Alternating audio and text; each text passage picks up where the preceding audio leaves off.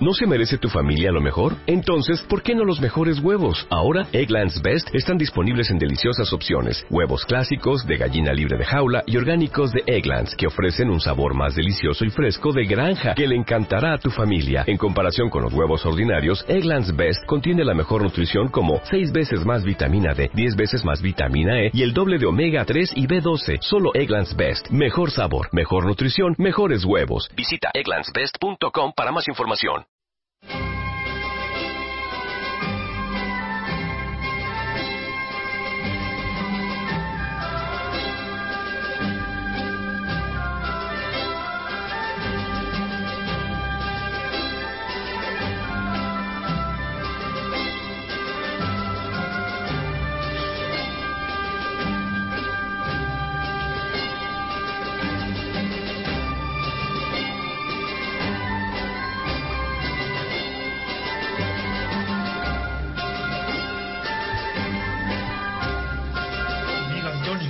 Ahí solo?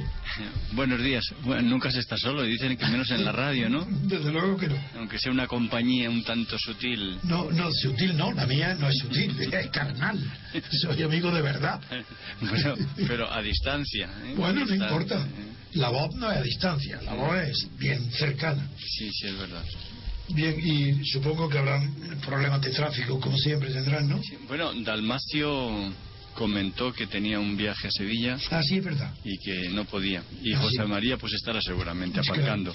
Muy bien. La- las tareas propias de Madrid a estas horas de la ¿Y mañana. qué tema has eh, preferido tú para hoy? ¿Qué, crees, qué has pensado? Bueno, mira, José María llega ahora en este momento. Ah, pues ya lo va a decir Con, delante de con él. lo cual, eh, si traes tema A ver si él ha y- pensado y algo. prepensado, Sí, lo- porque es verdad que el otro día... Sí, sí, y, es verdad. y no voy a llevar yo siempre la, iniciativa de... No, pero si no, no, no. Aunque tengo un... no tienes tantísima imaginación. Tengo un tema para, para tratar, pero bueno, quiero dejarle primero paso a, A que él diga, a a. José María.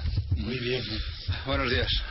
José María, Respira, respira. Sí, No, has tardado, hombre.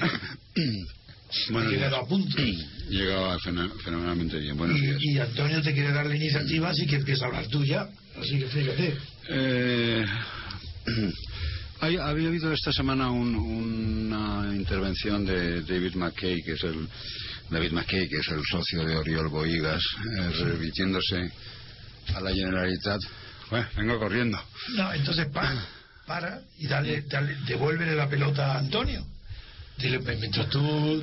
Bueno, yo entonces hablo- la recupero el aliento. hablo Claro. de- del segundo tema. Si Claro. tú y yo en un momento determinado lo agotamos, Claro. pues pasaríamos a uno que, mm, curiosamente, ahora coinciden los 10 años de, de su producción. Y es que en el año eh, 2002, en el mes de abril, se firmó en Madrid, mm, en una especie de congreso internacional, el Plan Internacional de Madrid sobre envejecimiento. Fue una reflexión sobre la incidencia del envejecimiento en Europa y en el mundo, pero fundamentalmente en Europa.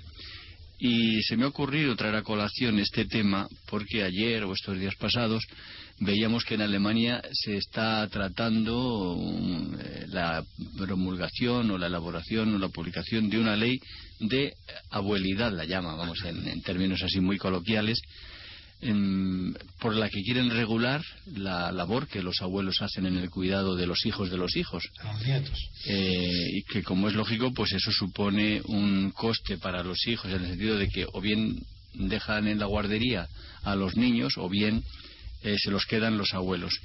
Y, pero vamos, más que por ese detalle, digamos, de lo que pueda ser la atención a los nietos, mm, yo es por estudiar un poco el protagonismo que puede tener la tercera edad en una sociedad en que esa tercera edad mm, va a tener Sí, una extensión enorme, porque, por ejemplo, dicen que para el año 50 en España el número de personas mayores de 65 años será elevadísimo, mucho mayor, por ejemplo, del que puede haber en Gran Bretaña.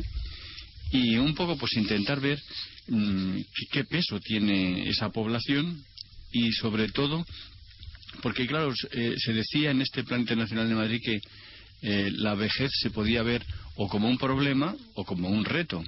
Como un problema si solo lo miramos desde el punto de vista económico, en el sentido de que es más pago de pensiones, en que mm, se reduce, eh, o mejor dicho, se incrementa el gasto sanitario, etcétera, ¿no? Y, y, quizá la mejor personas que a los 65 años se encuentran, digamos, física y psicológicamente en, buen estado, ¿qué pueden aportar a la sociedad?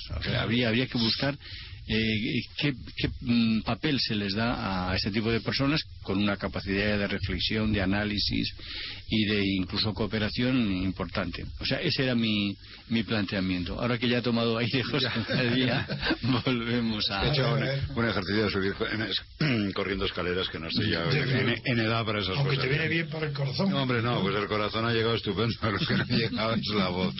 No, me refería a una cosa. Eh, David McKay ha hecho un escrito a la Consejería de Educación de la Comunidad Catalana, de la Comunidad eh, de la Generalitat, efectivamente diciéndoles que eh, notaba.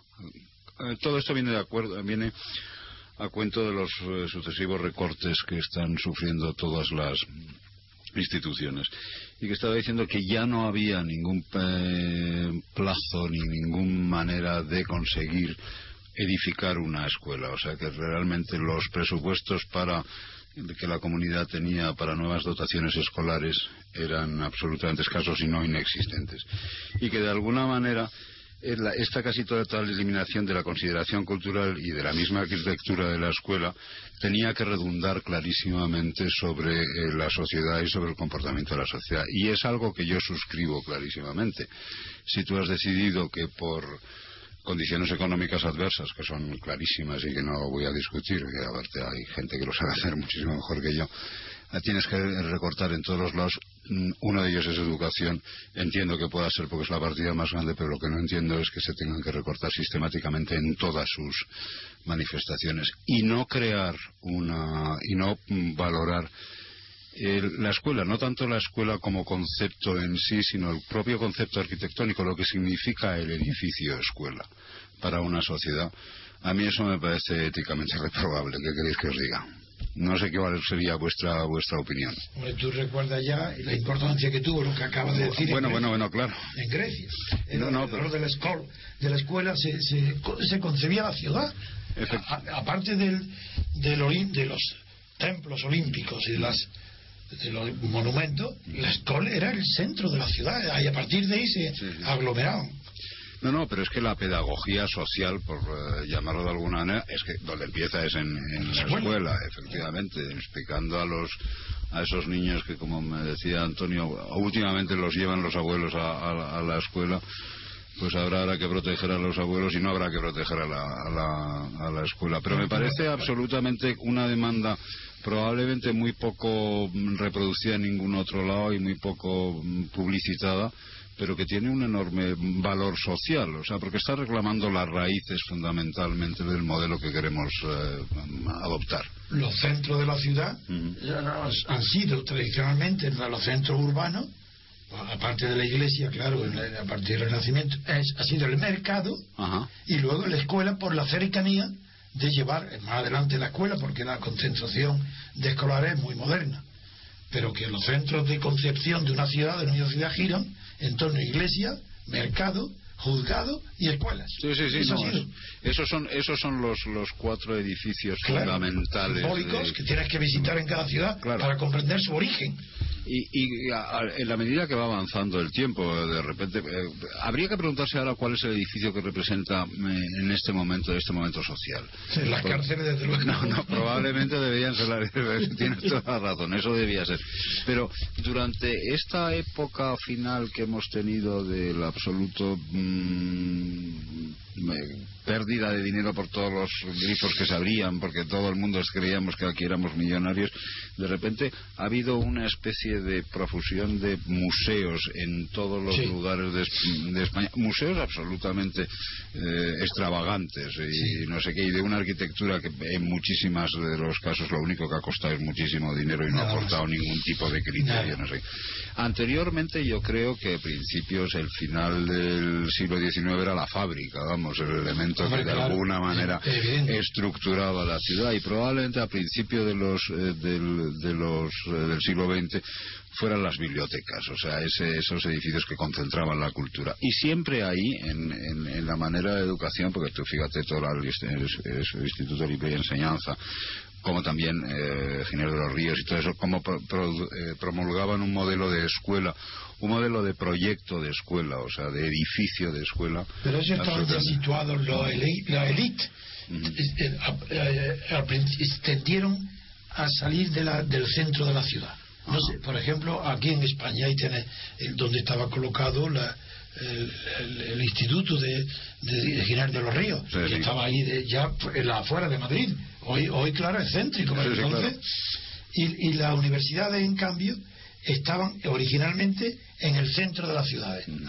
Y enseguida que llegó, eh, a partir del siglo XX, a partir de la final de la guerra del 14, se desplazaron las universidades a los extrarradios. Sí, hay, hay una, una, lectura, me parece ser que la, la, universidad tiene una lectura urbana como más un espacio más eh, vegetal. Eh, en, el, en el finales, vamos, en principios del siglo XX, cuando, como tú muy bien has dicho, eh, la universidad había sido mineral centro de, centro de la ciudad.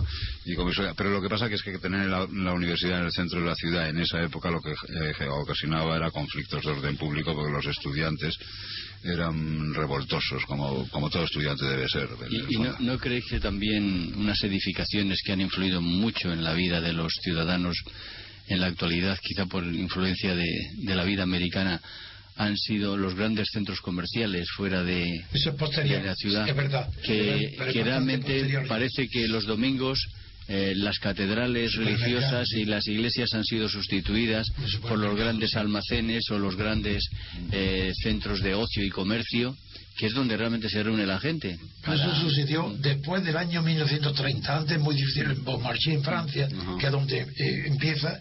Yo he estudiado especialmente ese tema desde el punto de vista económico.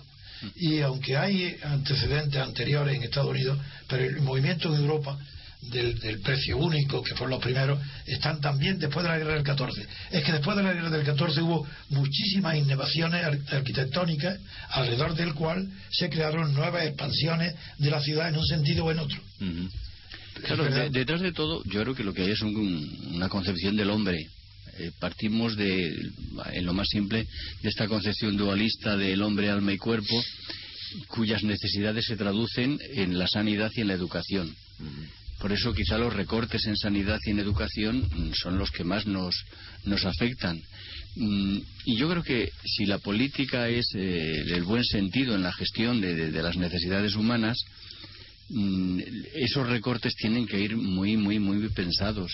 Yo estoy pensando en lo que está diciendo Antonio, que es verdad en la sanidad, que es la colocación de los hospitales. Estoy, siempre pienso en París, porque es la ciudad que más me sirve de ejemplo.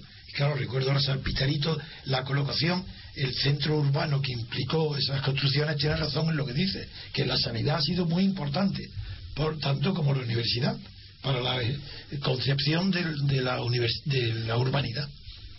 Sí, pero fíjate, los, los hospitales, al menos los hospitales modernos. Eh, no, yo los antiguos. Bueno, los modernos conllevan una lectura de hospital universitario, vamos.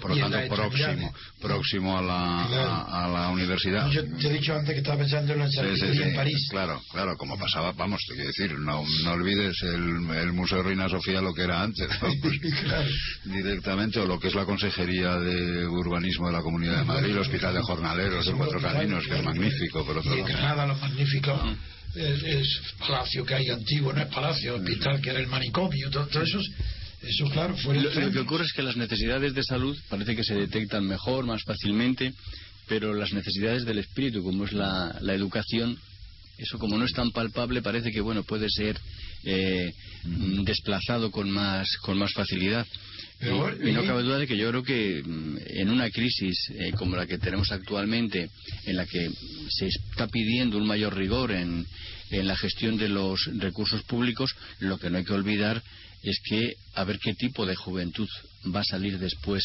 de, de, la crisis. Tendremos que estarla formando en los momentos difíciles, porque lo mismo que dicen que se aprende más de los fracasos que de los éxitos, que también nuestra juventud hoy con una educación adecuada, para lo cual habrá que no ceder en la inversión en la educación, pues salga reforzada de esta situación de crisis. Pero se me ocurre unir los dos temas, el que tú has propuesto de la vejez y el que ha propuesto eh, Chema sobre la, la concepción de la ciudad, de la se puede unir pensando en las casas de ancianos, de residencias, para ver que dónde se construyen y qué influencia están teniendo en, el urbanismo. Y, y es porque yo veo una concentración enorme de casas de residencia para ancianos aquí en la zona, por ejemplo, donde yo vivo, cerca de Somosaguas, por la parte de, de esos pueblos de expansión, de Pozuelo, por ahí que hay centenares o millares la teoría en este momento, vamos, al menos, no sé si la práctica, pero la teoría en este momento es eh, acercar a los ancianos que están en una residencia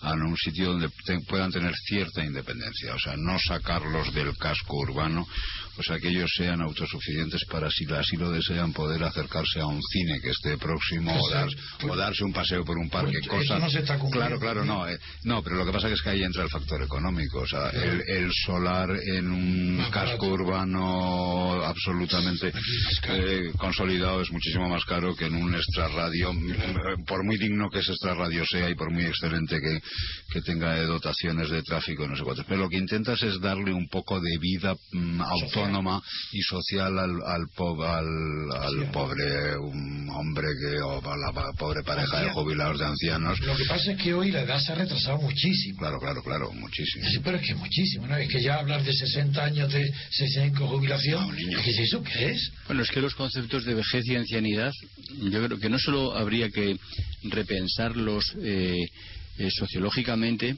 sino incluso vitalmente. porque el concepto de anciano mm, nos remite a una persona, parece que en que encogida, imposible, incapaz. Y eso hoy día, pues afortunadamente en muchos casos no se está dando. Yo creo que en la mayoría de los casos. De, ahí que yo, mm, que te refería antes a que habría que mm, tratar de buscar cuál es el protagonismo que estas personas pueden tener en, la sociedad actual. Porque, hombre, no cabe duda, igual que decimos, eh, es una pena que se desaproveche eh, juventud formada con títulos superiores y que luego no puedan desarrollar esa eh, esa carrera o esa profesión después de que el Estado ha hecho una fuerte inversión en ellos, pues lo mismo podríamos decir respecto de las personas mayores. Son personas con experiencia, con sabiduría y que eh, las dejamos ahí como aparcadas cuando a lo mejor hace falta tanta aportación de reflexión en. La universidad ha resuelto el tema con el emérito. Y, pero claro, las profesiones liberales como la nuestra, de abogado, no la tuya, eh, la de arquitecto sí, pero la tuya de, magistrado no es liberal, porque tú estás obligado a una edad forzosa que te dicen cuándo eres apto y cuándo no. Sí, eso pero es, eso es horrible. Hombre, y, tenemos un tope de jubilación a los 70 años que es superior a, al habitual de los. No, no, pero es poquísimo. pero sí, no, cabe duda de que podría. tú a los 70 años tienes la misma capacidad que ahora, la misma. Ojalá, ojalá. Ah, no, bueno, y si es posible un poquito mejor, ¿eh? pero yo pienso en mí, me río. Digo, yo que es que tengo 84 años. Yo no noto diferencia ninguna de potencia, de capacidad, de mente, de memoria, eh, ni como abogado, ni como escritor, ni como orador, ni como nada. Es que mi potencia no ha disminuido ni un centímetro, nada. Y entonces, ¿cómo es posible que la utilidad de una persona que ha dedicado su vida a un conocimiento como la abogacía o, la política. ¿Cómo se puede apartar? O de, eso es imposible, al contrario. Ahora es cuando hay que, la sociedad tiene que aprovecharse de mí y explotarme al máximo. Porque figuraron lo que cuesta reunir mis conocimientos, cuánto tiempo y cuánto esfuerzo. Y yo quiero regalarlo, darlo a los demás. Pues mi ejemplo tenía que ser. Incluso sin exigencias económicas. Incluso sin exigencias económicas, exactamente. Incluso. Porque nuestra compensación es la utilidad social que tenemos. Y de hecho, ¿cómo ha aumentado el número de personas que se apuntan a voluntariados una vez que eh, consiguen la jubilación o la prejubilación? En eso también habría que poner un énfasis. Yo creo, que por ahí es por donde para los eh, jubilados prematuros, que últimamente, eh, por lo que estáis contando, está absolutamente claro que el jubilado se jubila muchísimo antes de que su fecha de caducidad haya llegado más o menos a ser mm, cuestionable pues de alguna manera es llevarlos por el lado de la participación en la sociedad. De la utilidad social. De la utilidad social, ese es, el caso, de colaborar con aquel elemento que a ellos, que elijan libremente y que es lo que les apetece. Incluso presentarlo a las personas mayores de edad, pero con potencia intelectual y mental, como una obligación. Si no solo que puedo hacerlo porque yo así tengo la vida mejor, no, no, no, es que estás obligado a entregar a los demás lo que has recibido durante tanto tiempo tú. En ese sentido, qué pena que no haya un ágora ¿eh? en el centro de la ciudad, en la que puedan estar sentados allí los ancianos en la solera, o en la solana, mejor dicho, ¿eh? dando lecciones a, los jóvenes, y quizás recibiéndolas también. Eso es en Grecia, eso, es el ágora de Grecia, el ágora. Bueno, era ese, ese, viejo, ese viejo concepto. Ahora, últimamente he leído que tenía muchísimos problemas, no sé por qué el café Gijón, las famosas tertulias de los, de los, de los cafés, eh, bueno, pues da, exactamente igual, pero siempre había una especie de titular del santón de la tertulia y luego había una especie de, de oyentes que como en el museo estaban de pies y daban tabaco. pero no sé si eso era así. Pero vamos, inicialmente las tertulias eh, de bombo de los cafés aquellos ellos eran con eh, absolutos eh, seres, personas de edad. Gutiérrez Solana. efectivamente, eso, todos los. Eh, el cuadro, por cierto, es terrible. Ay, horrible. es una pena. menos mal que yo no estaba allí. Efectivamente. Menos mal. Tenemos el mismo gusto en pintura, Sin tú y duda ninguna, hombre, sí que da pena eso. Toda la pintura de Gutiérrez Solano. Sí, es un poco. pero, esa, pero esa especialmente. Un poco por los pelos de punta. No, hemos nombrado.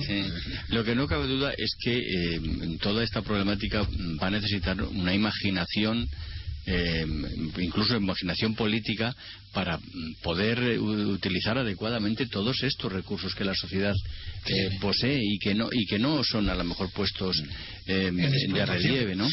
Y no sé, estaba pensando ahora, por ejemplo, pues lo, bonito que sería, ya que los abuelos acuden a llevar a los nietos al colegio o a recogerlos, pues que algunos abuelos les permitieran en algún encuentro allí dentro del colegio ser entrevistados, tocar temas eh, ah. interrogados por los propios ah, niños.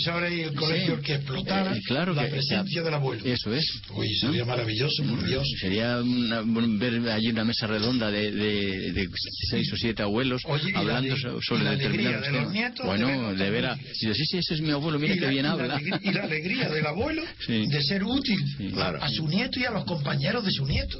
Eso es maravillosa idea, Antonio. Bueno, es que yo, yo esa satisfacción la tuve en, ¿Ah, en, algunos de los colegios de mis hijos, sí, pues que me, llamaron, bueno, pero me llamaron a dar alguna charla sobre algún tema, pues explicando la justicia o el desarrollo del derecho y ya a chiquitos mayores. Oye, me encanta. Oye, ¿por qué no desarrollamos idea aquí en la radio? Y, la verdad es que fue estupenda, fue estupenda porque, bueno, por supuesto que mis hijos encantaron de ver a su padre allí hablando, pero yo también la satisfacción de poder compartir con los eh, compañeros de mis hijos lo que yo comparto con ellos en casa todos los días, o compartían. Pero oye, yo de verdad que lo digo, Antonio, sabe uno o dos programas sobre ese y invitamos a algún colegio.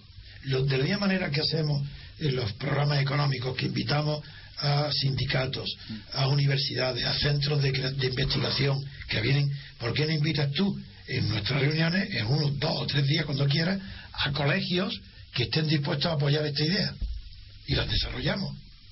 Bueno, no sé, no soy yo un gestor de, ese nivel, pero bueno, se, puede intentar. E incluso podemos traer aquí a lección del colegio algunos niños que hagan sus preguntas para ver cómo entenderían ellos la organización ética de la sociedad. Eso ya no lo hago yo, porque esa demagogia no me gusta. Preguntarle a un niño si quiere estudiar latín o griego. No, no, que nos, pregunten, hicieron, que nos pregunten ellos a nosotros. Sí, eso sí, que nos pregunten si deben estudiar, sí.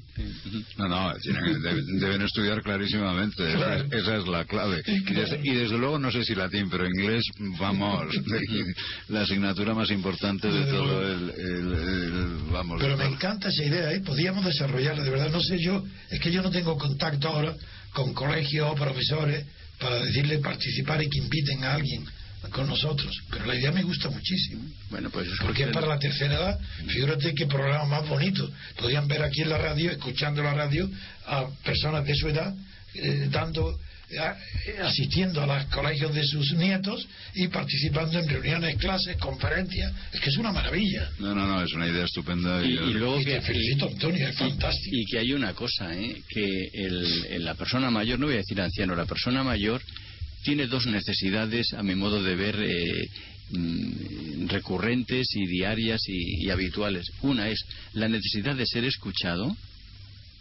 y otra la necesidad de hablar. ¿Eh? porque eh, cuando es escuchado se siente que todavía tiene puesto en, en, esta sociedad o en el círculo en el que se mueve.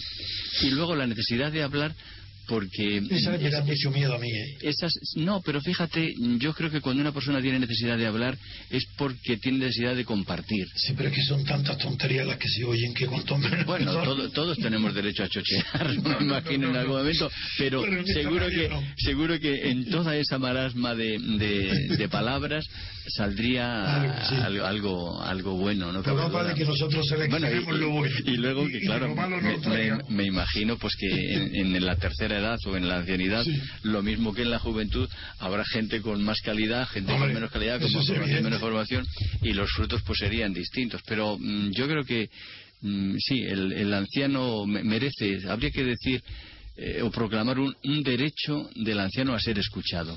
Y no sé si tú, habrás tenido la, experiencia, pero yo lo veo, por ejemplo, en mi profesión.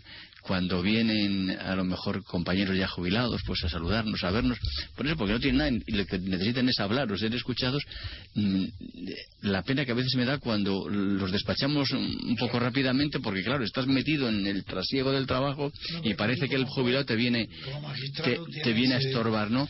Yo creo que merece la pena. Sí, pero es que tú como magistrado tienes esa experiencia. Mm. Y es verdad.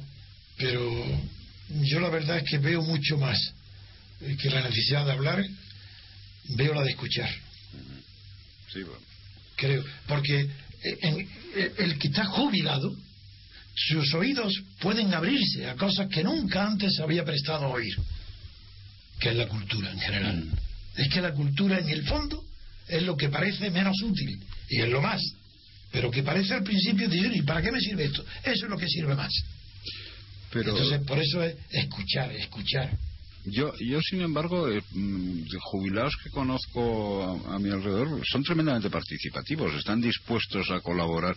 Es más, algunos han, han decidido incluso estudiar algo tan ajeno, vamos, que estoy hablando de gente que se dedicaba a la parte muy, muy, muy técnica, que han decidido estudiar música, por ejemplo. Pues es lo que estoy diciendo. No, no, claro, pues eso es lo que... Eso es escuchar, eso no es hablar. Estudiar es escuchar sea música o arte. Bueno, es que estás entrando tú, Antonio, en un, en un tema que a mí me, me fascina y es la concepción de la tercera edad como la fase de la contemplación. Y, la creadora. Eh, porque realmente mientras somos jóvenes, personas maduras, dedicadas a nuestro trabajo y demás, pues eso, estamos dedicados a la vida, al, al quehacer, parece que eh, tiene sentido nuestra vida en tanto en cuanto es útil, pero ya cuando la jubilación te plantea el parón mm. eh, social y que parece que te quedas sin sentido, sin saber qué hacer, digo, bueno, es que es un buen qué hacer contemplar lo hecho o lo que pueda estar por hacer, o reflexionar o meditar, o, admirarse, o entusiasmarse ante toda la creación humana que es tan inmensa, ¿no? Pienso como tú, Antonio, pero es que a mí lo que siempre me ha hecho pensar desde joven es por qué las grandes obras del humanismo están escritas por personas que nosotros llamaríamos ancianos. ¿Cómo es posible que las grandes obras de los grandes filósofos, de los grandes talentos, eso, están hechos al final de su vida? Son las últimas. Seguramente. Pues eso, eso me da que pensar. Seguramente porque la calidad se destila y, en el proceso de destilación. En este momento me estaban, no, sé por qué, acordando de las eh, dos últimas películas de John Huston, que tenía ya casi 90 años, y una de ellas basada en Dublines, es de, ah, de, Joyce. De Joyce. Yo no he visto cosa más emocionante. Absolutamente. y más joven. Claro, claro, vamos. Y, y, más, y más joven en ese, en ese sentido. Y por otro lado, o sea, os quería recordar que el Parra, el reciente premio Cervantes, el discurso de, de, no aceptación de prórroga pidiendo un año porque leer el Quijote no se puede leer un año es absolutamente magnífico y lleno de optimismo, de jovialidad y mandando a su nieto a recibirlo y diciendo que necesita un poco más de tiempo. A mí eso me pareció. ¿Y el discurso lo ha leído el nieto? El nieto, sí. Pues muy, eh, muy, bonito. Muy bonito la idea de que efectivamente que le ha cogido, que es mucho premio para que quiere, quiere un gran discurso y que pide un año de, prórroga y, no, sé qué. Porque, porque claro, es enfrentarse con, enfrentarse con el Quijote no se puede hacer en, en 15 minutos. No, la prueba es que todos nosotros nos hemos enfrentado con el Quijote cuatro o cinco veces en nuestra vida. Sí, sí, claro. Y cada época nos ha dado un Quijote diferente. Distinto, sí. Efectivamente. Y en ese sentido ya te digo que era una, una especie de discurso lleno de optimismo y lleno de, vitalidad, o sea, de, otro tipo de vitalidad. O sea, efectivamente, no la vitalidad de un deportista de, eh, élite, pero la, vitalidad de un hombre de 80 años. Pues hoy estáis proponiendo temas preciosos. Sí, sí, hoy estamos... Hoy una cosa que me encanta. No hay como hacer ejercicio subiendo las escaleras de la carrera para que se te las neuronas. Debe ser eso. No, pero sí, sí está bien. Creo yo que en estos momentos de desmoralización, mandar un mensaje de, de optimismo a, a, los que ya vamos empezando a entrar en, en años eh, sobre esa capacidad de creatividad o de eh, o de riqueza interior que se puede pienso en cómo organizar porque las buenas palabras quedan siempre en buenas palabras mm. y en cambio mi responsabilidad al tener esta radio y que tener el control y haber hecho el esfuerzo y sigo haciéndolo de mantenerla es cómo traducir las maravillosas ideas que se ponen aquí en algo práctico, útil y organizado. Y por eso digo, vamos a traer gente, eh, hacerlo vosotros, lo que conozcáis. Es que ayudadme, yo que no tengo contacto. A, traer a, esta reunión traer a gente de, Vamos a intentarlo organizar tomando tomando ahora con ese cafetito que nos vamos después en el postcafé.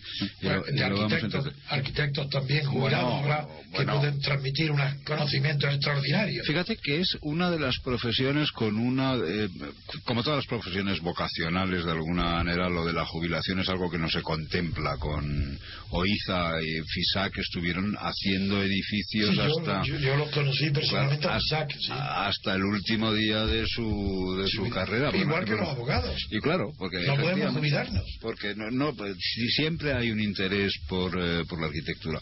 Eh, eh, Antonio contaba antes que la abogacía, y tú contabas lo de los eméritos, pues en, en la arquitectura es, yo creo que es la única profesión que se jubila a los 68 años. ¿De verdad? No, sí, sí, no a los 65. Entonces, pero, ¿y el arquitecto libre? El arquitecto libre, sí. ¿Que se jubila? A los 68. ¿Y por qué? Pues, pues no lo sé, porque yo no estaba en aquella reunión. No, ¿en virtud de una ley? No, no, no, en virtud de su propio acuerdo con la hermandad de arquitectos y la... ¿De la, de, efectivamente, o sea, que ellos han decidido que, No, pues que aguantan tres años más porque, porque nos encontramos absolutamente eh, con capacidad intelectual como para desarrollar un proyecto en... No, pero que es absurdo que, que no tengan hasta los 75 años por Ah, no, no, no, claro, ah, no, no, si en ese sentido luego... Pero que digo, que absurdo, porque no jóvenes. Pero bueno, bueno, eh, porque, un ingeniero, porque un ingeniero de caminos es a los 65 y un, o se quiere decir al menos un ingeniero de caminos que ha estado trabajando. No, pero yo entiendo que son funcionarios bien.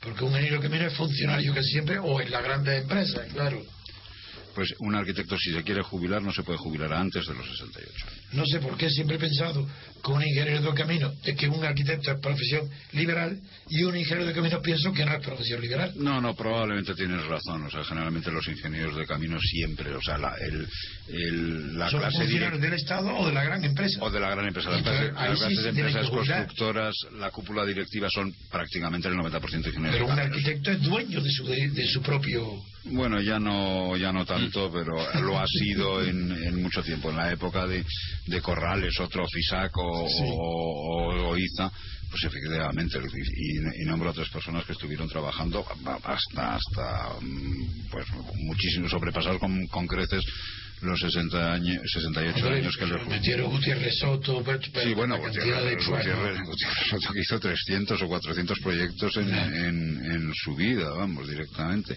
Y curiosamente los últimos eran buenísimos es lo que tú decías antes en, en estos tres casos eh, que yo no digo en el caso específico de Oiza porque claro su obra al principio es tan deslumbrante que mm, superar aquello es, es difícil pero el el centro de la madera de Toledo, el estudio, centro de estudio de la madera de Toledo de Corrales es uno de los edificios más bonitos que, prácticamente no conocen. Ahí, está en el polígono industrial, más bonitos, más modernos y perfectamente concebidos. El, polideportivo último que hizo, en, creo que fue en Labrada o no sé dónde, Fisac no te lo puedes creer que lo hiciera un hombre de 90 años, vamos, lo diseñase un hombre de 90 años, pero claro, ahí, ahí tenían la capacidad de entender clarísimamente cuál era la función de la estructura y cómo, cómo la estructura ayudaba a, la arquitectura a desarrollar un programa. Mm. Ahora, José María, volviendo a lo que tú planteabas al principio de, de esa influencia de los recortes y de la reducción del gasto en el tema de educación, que podía tener esa influencia sobre las escuelas, yo lo que creo es que, mm, aun dentro de una inversión, eh, digamos, moderada o restringida, una buena gestión es capaz de hacer tantas cosas yo estoy deseando que salga mm, a la, luz la ley esta de transparencia, en la que me imagino que nos posibilitarán a los ciudadanos un poco el control del gasto público por parte de las administraciones públicas, pero mm, creo que también habría que mm, sugerir en el, seno de la sociedad la idea de que todos los que tenemos algún tipo de responsabilidad en los campos pues, educativo, sanitario, eh, administración, justicia y demás, con lo que tenemos, si no podemos eso, elevarlo a una mayor eficacia. Y, por ejemplo, en el tema eh, educativo, mm, yo veo en el sistema educativo español unas deficiencias, una en concreto que, a mí me ha dolido siempre, y es la relativa escasa importancia que se da a la formación musical.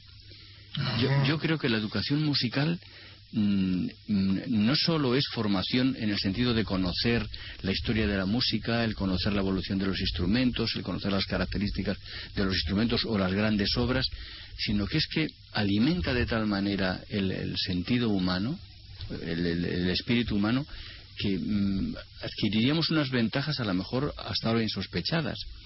Y yo pienso que en, una coordinación entre administraciones públicas, y estoy pensando pues que a lo mejor en la Comunidad de Madrid, que hay conservatorios y por supuesto muchos institutos, el poder llevar a músicos al, al, colegio, explicarles allí un instrumento que lo puedan tocar, un violín, un fagot o, un, timbal, eh, el, que, el que puedan mm, escuchar la, la, distinta sensación que les produce el, sonido del violonchelo al sonido de, de, la trompeta o de la tuba. Yo creo que esas cosas a lo mejor no necesitan mucho dinero mm, y son eh, factibles mm, para que esta juventud y esta adolescencia eh, vaya, digamos, incrementando su, su cultura, su cultivo, ¿eh? su cultivo espiritual y, logren salir de esta situación en una, con, un mayor grado de, de, humanidad dentro de ellos mismos. Yo, ese es un tema que realmente no, a veces no se oye hablar mucho, quizás se hablará en, los círculos especializados, pero así a nivel social el, estar preocupados por la educación musical de nuestros, de nuestros jóvenes y, que luego serían los mayores, porque no cabe duda de que si tienes una buena educación musical cuando eres niño, joven o adolescente, eso lo vas a cultivar después. ¿eh? Antonio, yo sí estoy preocupado. La prueba es que estoy haciendo gestiones para que si al, terminar este ciclo de la radio, que dentro de, dentro de los meses que nos quedan, lo renovamos porque hemos tenido éxito y puedo renovarlo, eh, estoy pensando y estoy trabajando ya para el futuro en introducir, aumentar las horas y en esas horas de, aumento, que hoy tenemos tres por la mañana y tres por la noche, aumentarla, por ejemplo, a seis al doble, e introducir una hora de educación musical.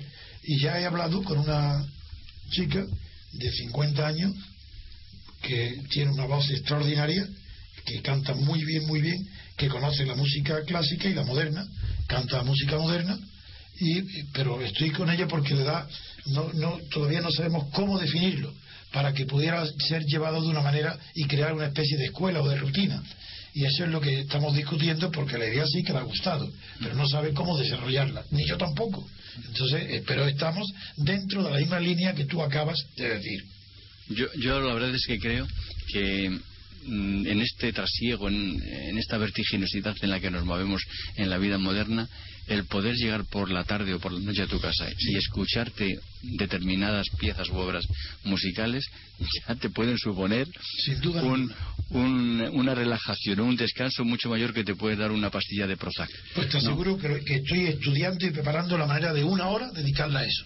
Pero yo creo que la, gente joven últimamente está absolutamente mm, interesada por, eh, por, la música eh, y, y seguramente por su música, o sea que me parece muy bien. Y estoy totalmente de acuerdo acuerdo con Antonio que no hay una, la suficiente atención en nuestra educación a la música y la prueba de ello es que existe la tuna. Si hubiese un poco de, educación musical en, en las escuelas, no sé qué, la tuna habría desaparecido hace millones de años como una de las cosas más arcaicas y más tontas que he visto en mi vida. y otra cosa que no podemos olvidar, que por alguna razón el trivium y el quadrivium, el trivium griego y el quadrivium mm. latino de Quintiliano, nuestro Quintiliano, mm. es, eh, el principal asignatura era la música. Sí, sí, sí. sí Por algo será. Bueno, y fíjate tú, José María, lo que sería una clase de historia en la calle con un arquitecto al lado, explicando en las casas. Pero ¿cómo, eso para el tráfico? no, no, ya verás. No, no, perdón. Eh, esto en Madrid se lleva haciendo desde hace 15 años. según la UNESCO, el primer lunes de octubre es el Día Mundial de la Arquitectura o el Día de la Arquitectura. Y entonces en Madrid, desde el Colegio de Arquitectos, y me ocupo el honor de, de, ser el primer organizador de esas visitas guiadas por estudiantes de arquitecturas a una serie de edificios que prestan una jornada de puertas abiertas en Y con un éxito tremendo. ¿Ah, y, vamos, y vamos como 15 años haciendo ¿Y qué se puede hacer desde la radio? Eh, ah, bueno, pues cuando no, recuérdamelo a, finales de verano, porque en octubre es porque hay eh, indicar a la gente cuando eh, cuáles son los edificios, porque el Colegio de Arquitectos eso lo publicita lo suficientemente bien, cuáles son los horarios. A ver, ya está muy, nosotros para radio? Mm.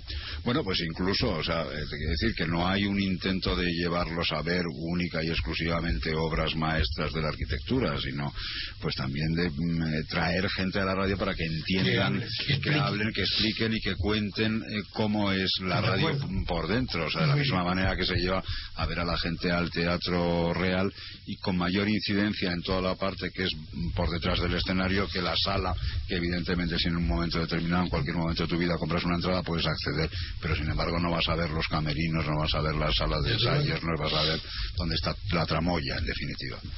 Pero tú que eres más interesado porque es tu profesión, recuérdamelo tú para que yo, yo, te lo recuerdo. no, ya, no tienes que acordar, organízalo tú. Perfecto, yo, yo, me, yo me ocupo, yo me ocupo directamente. Eso es. ¿De acuerdo? No, está muy bien. Todos estos temas de jornadas de puertas abiertas. Hoy estoy contento porque tú, Antonio, has lanzado una iniciativa formidable de la música y mira la que, la que ha lanzado Chema. Pues eso es lo que quiero. Tenemos que ser creadores. Pues en la radio no podemos repetir lo que otras radios hacen. Aquí estamos para crear. No sé yo si hay algo nuevo bajo el sol. Ay, ay, ay, se lo aseguro. Claro que lo hay. Me están, eh, me están indicando gentilmente que que podíamos eh, hacer mutis por el foro directamente, ya que estábamos que ya tan divertidos hoy. Hoy, ha sido estupendo, hoy muy, muy, y este es el ejemplo muy ágil y muy de lo que debemos de hacer para el público, para el oyente. Ofrecer variación, siempre con espíritu culto, siempre con el espíritu crítico y ofreciendo novedades para que se vayan desarrollando. Buen fin de semana para todos nuestros oyentes y para ti, Antonio, también. Y pues, Antonio, buen fin de semana y a todo el mundo. Un abrazo. Hasta luego.